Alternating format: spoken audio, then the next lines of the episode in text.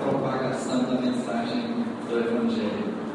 Eu gostaria de uh, ler uh, um versículo apenas em 1 Coríntios, capítulo 4, verso 20. 1 Coríntios, capítulo 4, verso 20. Esse versículo tem sido a, a divisa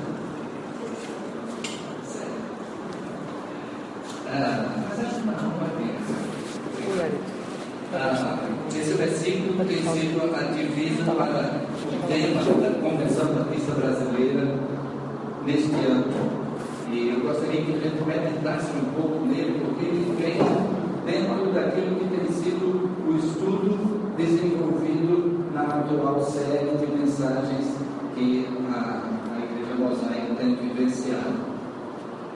1 Coríntios 4, 20 onde diz: Pois o reino de Deus de palavras, mas de poder. O reino de Deus não consiste de palavras, mas de poder. Vamos orar novamente. Senhor Deus, louvamos o teu nome e agradecemos pela tua palavra, pelo teu reino em nós e suplicamos que o teu Espírito fale ao nosso coração nessa hora conforme a tua vontade faz-nos entender aquilo que a tua palavra nos traz como revelação, como e que possamos estar dispostos a aplicar no nosso dia a dia aquilo que tu estarás transmitindo a cada um. Já sei comunicar e tal, eu vou adivinhando aqui, mas chega um momento em que você esbarra em alguma coisa e, e aí você vai no manual e vai buscar o que é que o manual diz a respeito. A palavra de Deus, ela é base para aquilo que a gente poderia chamar de experiência, porque eu mencionei que você compra um equipamento e você de repente diz, não, essa, essa instalação aqui eu já sei, isso aqui eu já fiz antes. Mas todos nós estamos como marinheiros de primeira viagem na vida. Todos nós estamos enfrentando situações novas a cada dia. E então a Bíblia é base, mesmo para aquilo que a gente poderia pensar, ah, isso eu já sei pela experiência. Mas será que a minha experiência é a melhor? Eu lembro que no tempo de, de caserna, no tempo de serviço militar, e eu servi na Força Aérea por oito anos, e uma das dificuldades que a gente tinha era que, assim, o tipo de avião que a gente trabalhava naquela unidade, aquela unidade ah, que fazia o serviço de nível 4, era o serviço mais elevado. Ah, um avião, um caça, chegava ali no, para aquele serviço nível 4 e ele era todo desmontado, saía cauda, saía nariz, saía asa, né? e aí depois saíam os equipamentos que estavam ali dentro. E cada equipamento ia para um setor específico onde era feita a revisão completa daquele equipamento. Depois, cada oficina mandava de volta, né? e tudo era montado novamente. Eram feitos todos os testes do solo, tudo funcionando ok. O avião saía para voar novamente, tendo sido totalmente desmontado e totalmente montado novamente. Mas a dificuldade que se tinha era de que o técnico, na, no setor em que ele estava fazendo a manutenção em um daqueles equipamentos de avião, e você sabe que uma cabine de avião, né, o que não falta é instrumento, né, e pode pensar em todo o avião, né, então, e ah, era que o técnico pudesse fazer a manutenção exatamente como dizia o manual. Era se o técnico não estava simplesmente aproveitando a sua experiência e isso eu já sei de cor, só que naquele eu já sei de cor, às vezes algumas etapas poderiam ser puladas e aquela revisão ficaria comprometida. E um esforço, um empenho era para que tudo pudesse ser aprendido como diz o manual do fabricante. Deus é o nosso fabricante. A palavra de Deus, a Bíblia Sagrada, é o manual para a nossa vida. Claro que Deus não deseja que a gente tenha a nossa vida tão encaixotadazinha assim, porque o que a Bíblia traz para a gente, ao invés de ser o que poderíamos chamar de um trilho, onde um trem está ali em cima e ele não vai nem para um lado nem para o outro, ele tem que andar ali. Ah, mais do que um trilho que a Bíblia orienta, é uma trilha. Numa trilha, você tem seu destino final, você sabe aonde você quer chegar, mas a trilha nos permite variações, escolher aonde colocar o pé né, a, cada, a cada momento. Deus tem para a nossa vida um desafio de viver uma vida sob a sua orientação, mas sem precisarmos estar presos, como que enclausurados, que tivéssemos que ah, ah, andar todos do mesmo jeito. Até porque Deus fez a todos nós diferentes. Cada um é de um jeito. Rodrigo mencionou aqui que ele é meu filho. Só que a gente tem um segundo filho, Daniel. E quando Daniel nasceu, a gente pensou assim, pelo menos eu pensei, não sei se Zila pensou do mesmo jeito que eu. Mas ah, eu pensei assim, Rodrigo, a, a, a maneira que a gente tratou Rodrigo, ele ah, e se desenvolvendo, então, a, a gente aprendeu a como tratar com o Rodrigo. Com o Daniel vai ser muito mais fácil, é só repetir o mesmo processo. É dom engano, porque cada um é diferente. Aquilo que funcionava em relação a Rodrigo não funcionava em relação a Daniel. Deus nos fez diferentes, Ele tem um propósito diferente na vida de cada um de nós. E esse propósito está na condição de que queiramos realizar o seu propósito na nossa vida. Deus é tão maravilhoso, tão bom, que apesar de todo o seu poder, apesar de ele ser criador do universo, mas ele nos permite querer, desejar fazer a sua vontade. Ele não quer que a gente tenha a nossa vida com ele como se a gente fosse um robôzinho como se ele simplesmente mexesse os botões ali e a gente fosse correspondendo àquilo que fosse a sua vontade. Porque também Deus é amor. E então nós já cantamos a respeito do amor de Deus. E esse amor de Deus é como a gente gostaria de vivenciar o amor. Imagine você casar com uma pessoa, eu estou casado com Zila há 33 anos. 33 anos. E imagine, depois desse tempo todo, eu descobri que ela casou comigo porque foi obrigada pelo pai, por quem quer que fosse, ela casou obrigada comigo. Qual seria o meu desejo agora? Pois fique livre dessa obrigação. Eu não quero estar vivendo com alguém, estar comigo, comigo porque foi obrigada. É por isso que na hora do casamento o juiz pergunta: você quer casar com fulano ou fulana por sua livre e espontânea vontade? Deus deseja que a gente, pela nossa livre e espontânea vontade, desejemos amá-lo. Queiramos então estar com Ele por iniciativa própria. Queiramos cumprir com a sua vontade por amor, em resposta ao seu amor por nós. Como a, a nossa maneira de não expressar gratidão, porque não há como a gente, vamos dizer assim, vamos usar a expressão compensar a Deus por aquilo que Ele fez em nosso favor. O reino de Deus, portanto, é algo que nós nos submetemos a Ele. A gente aqui diz, Senhor, realiza em mim o teu querer. É aquela resposta de Isaías, quando Deus colocou diante de Isaías a necessidade de proclamar o seu reino, de proclamar o que é uma vida que está sendo guiada por Ele. E então Isaías responde: Eis-me aqui, envia-me a mim.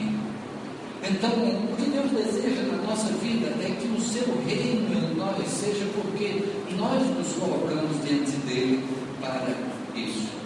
Então, o tema da Convenção Batista Brasileira para esse ano é Transformados pelo Poder do Reino de Deus.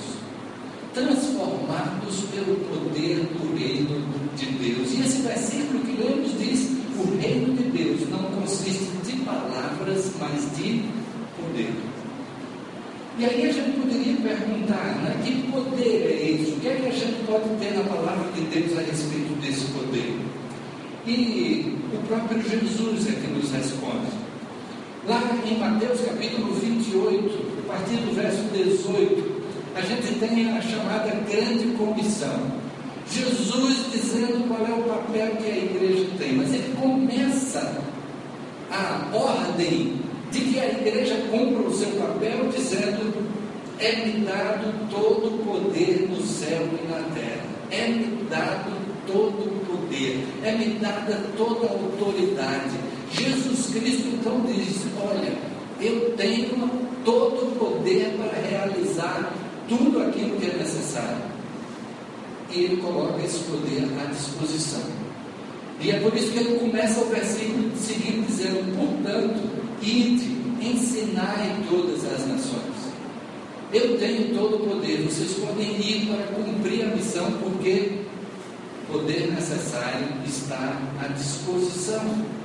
E é o Espírito, então, que nos capacita, o Espírito de Deus. Jesus Cristo, quando estava para ir para o céu, ele disse: Eu não vou deixar vocês sozinhos. Os discípulos estavam até sem entender o, que é que Jesus queria dizer em alguns momentos.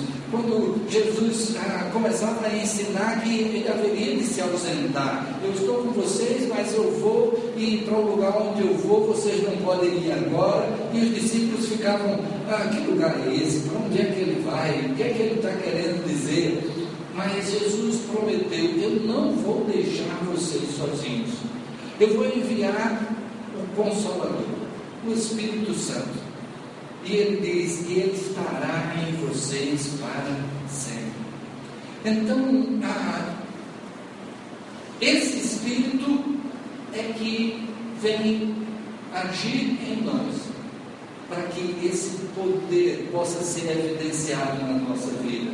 Em Atos 1, verso 8, nós lemos: Mas recebereis poder quando o Espírito Santo descer sobre vocês e serão minhas testemunhas em Jerusalém, em toda a Judéia e Samaria e até os confins da terra. Então, o Espírito de Deus é enviado para que nós possamos cumprir com aquilo que é o propósito de Deus no mundo. O propósito de Deus no mundo. E qual é esse propósito de Deus em nós? O que é que ah, Deus tem a nos mostrar a respeito de para que é esse poder. O apóstolo Paulo, escrevendo aos Romanos, ele fala a respeito do Evangelho. E ele vai dizer que não tem vergonha do Evangelho. E ele vai dizer por que não tem vergonha do Evangelho.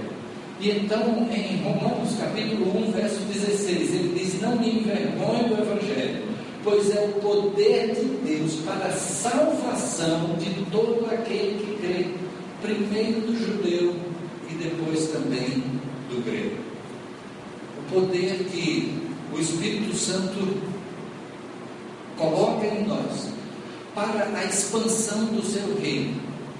Em primeiro lugar, é o poder para salvar, é o poder para salvação é o poder que é colocado diante de nós como oportunidade. Cristo já fez tudo e agora nós temos o poder de levar adiante esta mensagem do seu reino de que Cristo é vencedor, de que Cristo já fez todo o necessário para a nossa salvação. Cristo levou sobre si o nosso pecado para nos oferecer perdão, vida eterna, salvação. E então, a, essa proclamação faz parte do propósito de Deus em nós. E esse poder para salvar é o que Deus deseja que esteja atuando em nós e através de nós. E o apóstolo Paulo, então, continuando a falar sobre o reino de Deus, também no livro de Romanos, capítulo 14, verso 17, ele diz: Pois o reino de Deus não é comida nem bebida, mas justiça, paz e alegria do Espírito Santo. Naquele momento, aquela igreja ali em Roma estava com algumas dúvidas a respeito dessa prática do reino de Deus. E nessa prática, uns diziam, ah, a gente não pode comer tal coisa, o outro dizia, pode comer, não tem Jesus havia ensinado que o que contamina o homem não é o que entra pela boca, mas é o que sai da boca. Jesus dizia que, então, ah, porque aquilo que sai pela boca é aquilo de que o coração está cheio. E, e um coração que está saudável vai produzir tudo que é bom. Mas um coração que está ah, com muita contaminação pode produzir aquilo que não é bom. Jesus havia ensinado isso, mas aqueles crentes ali em Roma estavam na dúvida: o que é que pode, o que é que não pode. No judaísmo havia ah, o ensino de que determinado tipo de carne de animal se podia comer, mas de outro animal não se poderia. E ah, o que. Muito obrigado.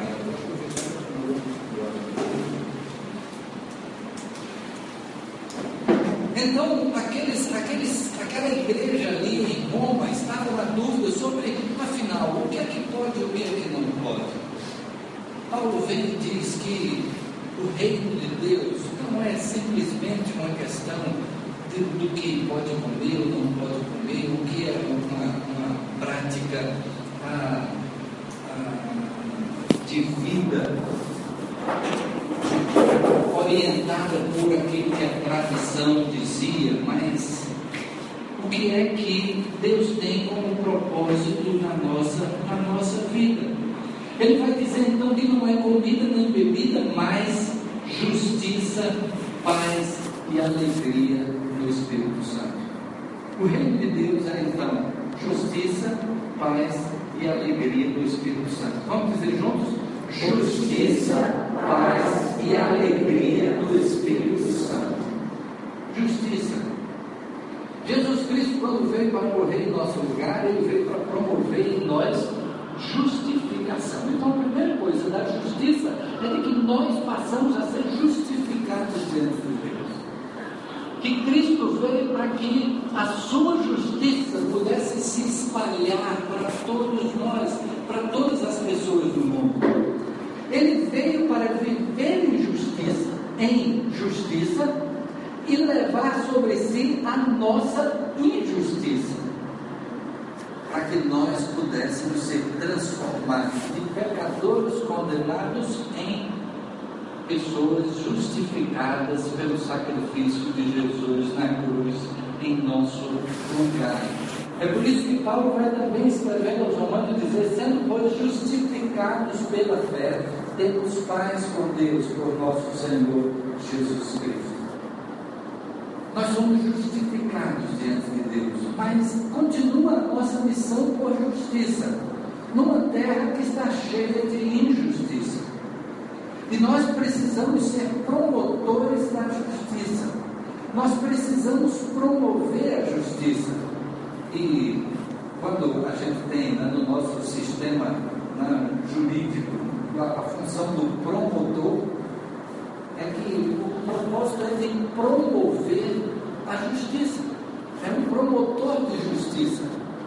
E na nossa vida, a gente não se limita simplesmente àquilo que pode ser questionado legalmente, mas aquilo que a palavra de Deus e o Espírito de Deus então colocam na nossa vida como a responsabilidade, responsabilidade nossa.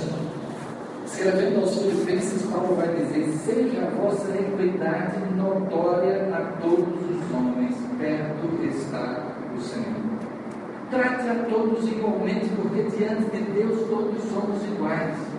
E as desigualdades não fazem parte da vontade de Deus.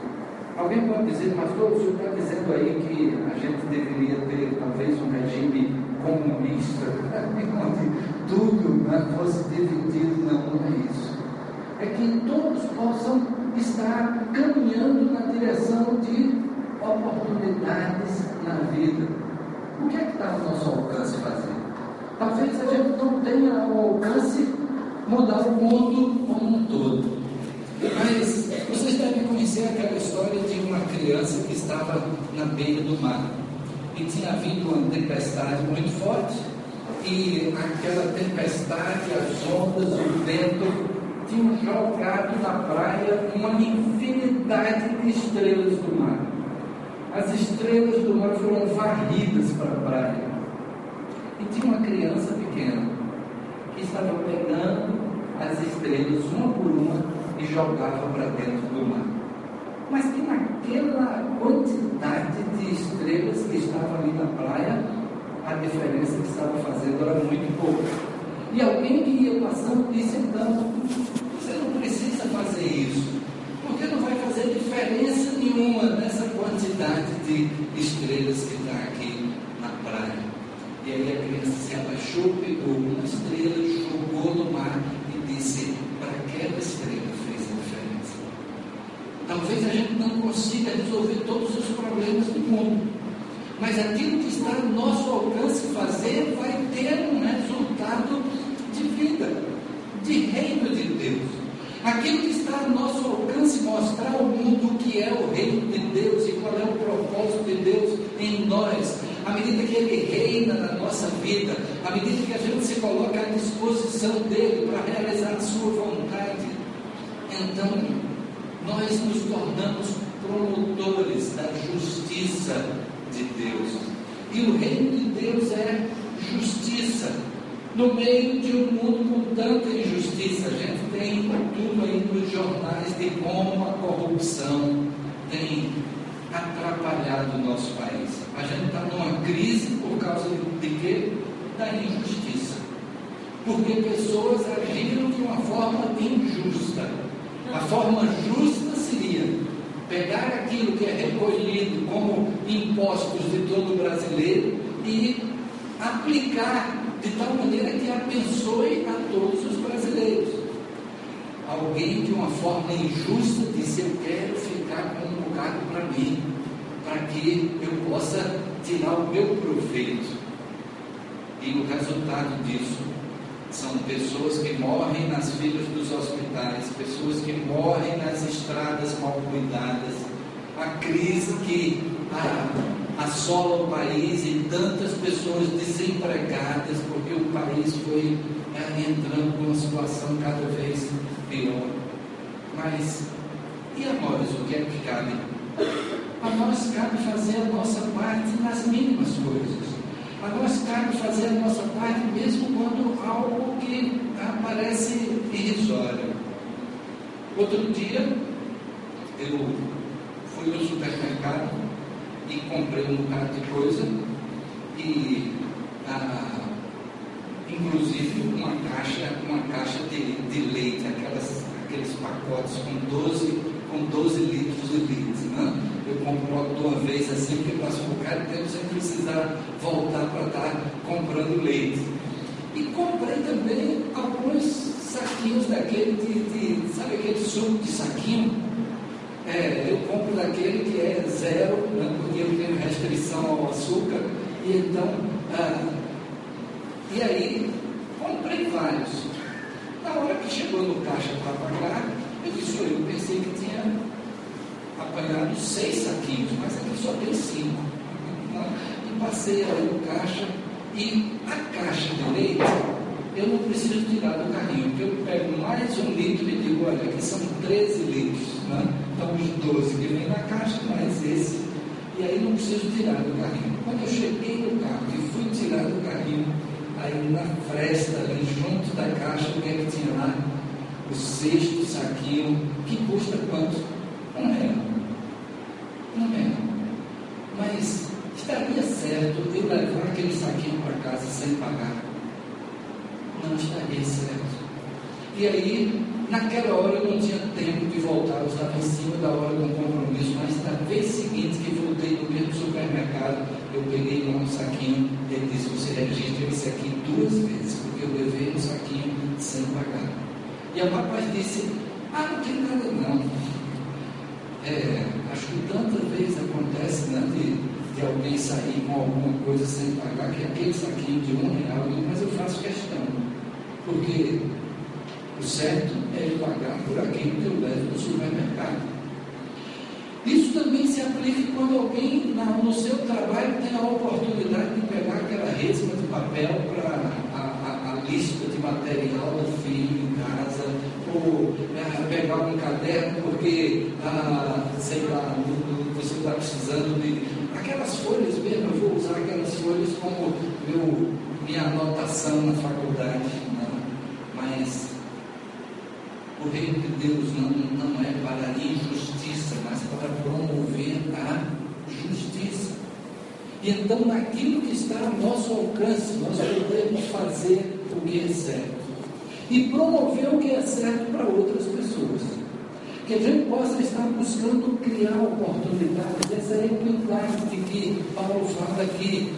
A gente poder promover oportunidades para outras pessoas, naquilo que está ao alcance.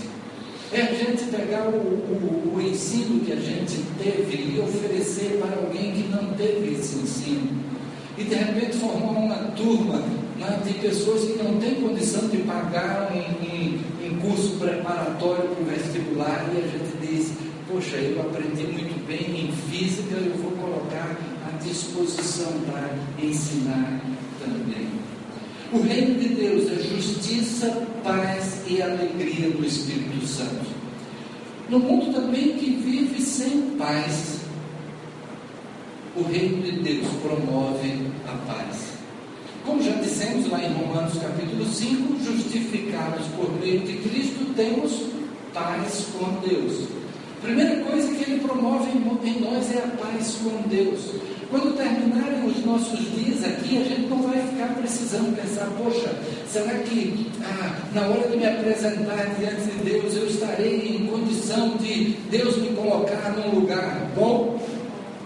Porque Jesus já prometeu, Jesus já prometeu que Ele dá de graça perdão, salvação, vida eterna no céu com Ele. E então, pela fé em Jesus,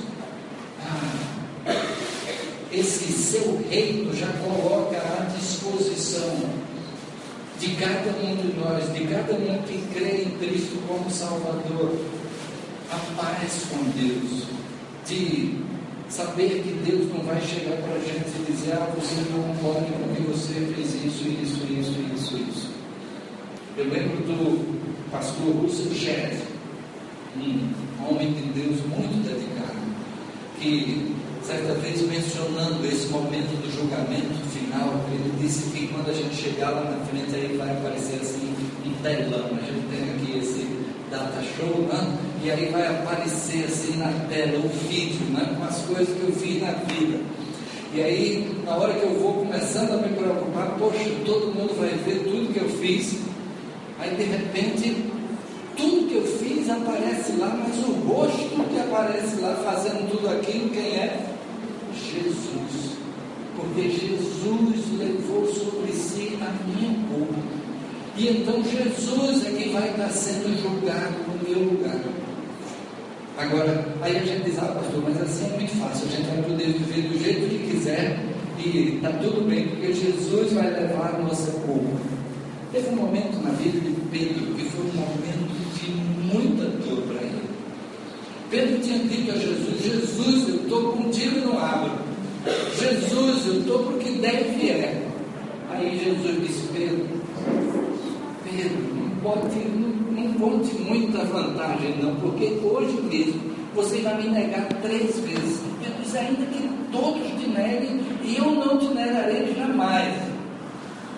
E aí, quando foi mais tarde, Jesus foi preso, os discípulos se esconderam Pedro ainda foi seguindo Jesus, vendo o que, é que ia acontecer, mas alguém disse, epa, você estava com ele? Ele disse, não, eu não. Epa, eu acho que eu com ele, não, eu nem conheço esse homem. Você deve ser dele porque o seu sotaque é de alguém que é da Galiléia. E Pedro começou a espernear, dizendo, de jeito nenhum e tal. Aí nesse instante, o galo cantou. E Jesus tinha dito, antes que o galo cante, você vai me negar três vezes. E o galo cantou. E o texto bíblico diz que naquele momento Jesus olhou para Pedro. Jesus olhou para Pedro. E Pedro olhou ali para Jesus e reconheceu que tinha acontecido exatamente o que Jesus tinha dito. E o texto bíblico diz que Pedro se retirou dali e foi para um lugar à parte para chorar. E na hora que tiver lá no telão a nossa vida com o rosto de Jesus lá, mas Jesus de repente vai olhar para a multidão toda assim e de repente vai olhar para a gente. E ele vai fitar os nossos olhos. E a gente vai saber quem é que deveria estar ali naquele lugar. Claro que aqui está uma imagem do que o pastor Shelley diz que, que poderá acontecer na hora do julgamento final. O que é certo é que Jesus vai levar a nossa culpa, mas Ele sabe quem nós somos. E então, ah, o exercício do seu reino em nós é a nossa vontade de poder oferecer para Jesus o melhor que há em nós. E então, essa paz que nós temos com Deus, o propósito dele é que nós sejamos promotores da paz também. Que a gente esteja construindo a paz nos relacionamentos, nos relacionamentos familiares, nos relacionamentos mesmo fora da família. A gente está ah, criando as melhores condições do relacionamento entre as pessoas. Quando aqui a gente tem a experiência do pequeno grupo, o pequeno grupo para que é? É para que a gente possa aprender um pouquinho mais como é o relacionamento que Deus quer que nós tenhamos com Ele e com o próximo. E de repente pode ser que alguém pise no seu carro.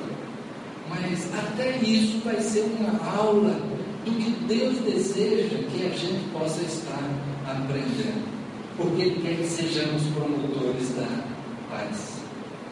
E finalmente ele diz que é também alegria do Espírito Santo. Neemias viveu bastante tempo antes de Jesus, aproximadamente 400 anos antes de Jesus. E Neemias foi encarregado de reconstruir os muros de Jerusalém. Ele que estava numa posição muito cômoda, ele era copeiro do rei, ele tinha o seu emprego, seu emprego era do lado do rei, era um emprego de extrema confiança. Ser copeiro do rei significava que ele deveria provar toda a comida que fosse servida ao rei, e isso com o propósito de garantir de que aquela comida não estava envenenada. Se alguém morresse, seria um copeiro antes de morrer o rei. Então ele acompanhava todo o processo de, de preparação daquela comida e ele deveria provar aquela comida. Era alguém de extrema confiança do rei. Ele estava numa posição bastante cômoda, confortável. Mas quando ele soube que os muros em Jerusalém estavam derribados, ele disse: Eu tenho que fazer alguma coisa. E ele começou a orar e Deus abriu as portas. Ele falou com rei, ele deu autoridade para ele voltar para Jerusalém e reconstruir os muros. Deu ordem para que o material fosse fornecido. E depois que tudo está pronto, aí o povo vai ouvir do livro da lei que foi encontrado naquelas reformas ali. E quando o povo ouve a leitura do que é que era a orientação para a vida, o povo começa a chorar. O povo diz, poxa, a gente está agindo diferentemente daquilo que era previsto, daquilo que Deus quer que a gente faça. Mas ali estava uma dedicação ao Senhor. E Neemias então diz, não chore. Hoje de celebração. Hoje é dia de celebração e a alegria no Senhor é a nossa força. A alegria no Senhor é a nossa força. Aquilo que Deus opera em nós, da alegria que é podermos receber dele tudo aquilo que ele colocou à nossa disposição. A alegria que é sermos instrumentos dele para a realização da sua vontade. A, a Bíblia nos afirma que até os anjos gostariam de fazer aquilo que Deus entregou à igreja. Mas Deus entregou foi à igreja. E então é um privilégio sermos instrumentos de Deus, da realização da sua vontade. E é por isso que o apóstolo Paulo, lá em Filipenses 4,4, vai dizer: Alegrai-vos sempre no Senhor. Outra vez digo: alegrai-vos. Então, o propósito de Deus para nós é ter alegria. A gente pode pensar, desde o início, na criação, quando Deus criou o homem, Deus preparou um jardim que tinha de tudo que o homem pudesse precisar. Aquele local é chamado de Éden, que significa paraíso. Imagine que Deus criou para o homem um paraíso. E aí, quando a gente vai para outra extremidade da palavra de Deus, lá no Apocalipse, o que é que Deus tem preparado para nós? Paraíso.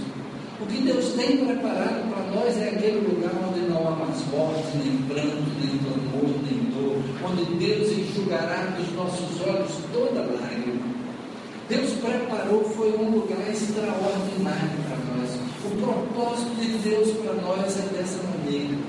Quando Jesus começou o seu ministério, de acordo com o registro de Mateus, ele começou com um grande sermão que ficou conhecido como o Sermão da montanha. E ele começa aquele sermão dizendo: Bem-aventurados. Bem-aventurados quer dizer felizes, aqueles que têm uma boa aventura na vida, que são ah, bem-sucedidos na vida, bem-sucedidos não da maneira como o mundo vê. O mundo vê o bem-sucedido de acordo com a marca do carro, o tamanho da casa, do apartamento, quantos bens a pessoa tem, aí, aí diz que é bem-sucedido. O bem-sucedido de Deus são aquelas coisas que são de fato importantes para cada um de nós, que são necessárias no nosso viver. E Jesus começa dizendo então: felizes, bem-aventurados. Propósito de Deus na nossa vida é de que a alegria seja algo que está presente no nosso viver, mesmo quando temos momentos de dificuldade, nós sofremos perdas, às vezes algum negócio não deu certo, alguma coisa que a gente estava ah, buscando com muito empenho andou para trás, mas o propósito de Deus continua a ser de que a nossa vida seja uma vida feliz, que a alegria esteja presente no nosso viver. Paulo escrevendo a Timóteo, vai dizer para Timóteo, pois Deus não nos deu espírito de covardia, mas de poder, de amor e de moderação. De poder, de amor e de equilíbrio. Que na nossa vida possamos estar aplicando esses propósitos do Reino de Deus, que são a manifestação do seu poder em nós e através de nós. Deus faz com que nós sejamos transformados pelo seu poder agindo em nós e de como instrumentos nas suas mãos nós sejamos esses instrumentos de transformação também no mundo à nossa volta. Que a gente possa alcançar pessoas para também desejarem se submeter a esse poder dele agindo nas nossas vidas. Que pessoas possam experimentar essa justiça, paz e alegria no Espírito Santo. E Deus não nos deu espírito de covardia. Parece que Timóteo estava meio receoso com tanta coisa que Paulo sofria. Talvez Timóteo dissesse assim: Poxa, eu não quero caminhar nessa direção. Isso aí está num peso, num preço muito alto para mim. Mas Paulo vai e diz: Olha, vale a pena. Deus não nos deu espírito de covardia, mas de poder, de amor de equilíbrio. E aí Paulo termina ah, escrevendo a Timóteo na, nesta segunda carta dizendo: Combati o bom combate, acabei a carreira e guardei a fé. Bem sucedido, feliz, realizado. Onde é que ele estava? Numa prisão, condenado à morte. Mas ele diz: o que valeu a pena na vida foi aquilo que eu me apliquei. O reino de Deus agindo em mim e através de mim faz com que eu possa chegar ao final da vida e dizer: valeu a pena. Nós somos transformados pelo poder do reino de Deus em nós e somos chamados a ser instrumentos de transformação. O que é que Deus deseja modificar na nossa vida? O que é que Ele quer que a gente venha a fazer para a mudança desse mundo tão cheio de injustiça, de falta de paz, de tristeza, onde as pessoas surpreendentemente de uma hora para outra são capazes de tirar a própria vida. Alguém é capaz de tirar a vida do outro e alguém é capaz de tirar a própria vida. Mas que Ele tem para nós é que o seu poder se manifeste na vida de cada um possamos ser transformados e transformadores pelo poder do seu reino em nós. Pastor, esse feche os olhos, vamos orar nesse instante, colocando a nossa vida diante dele e pensando o que é que ele tem de seja de mudança na minha vida. O que é que eu preciso mudar na minha vida que ainda falta para a sua vontade se cumpra em mim, que eu seja um instrumento das suas mãos para mudança também à minha volta, para compartilhar daquilo que eu encontrei em Cristo com outras pessoas que o seu propósito se cumpra em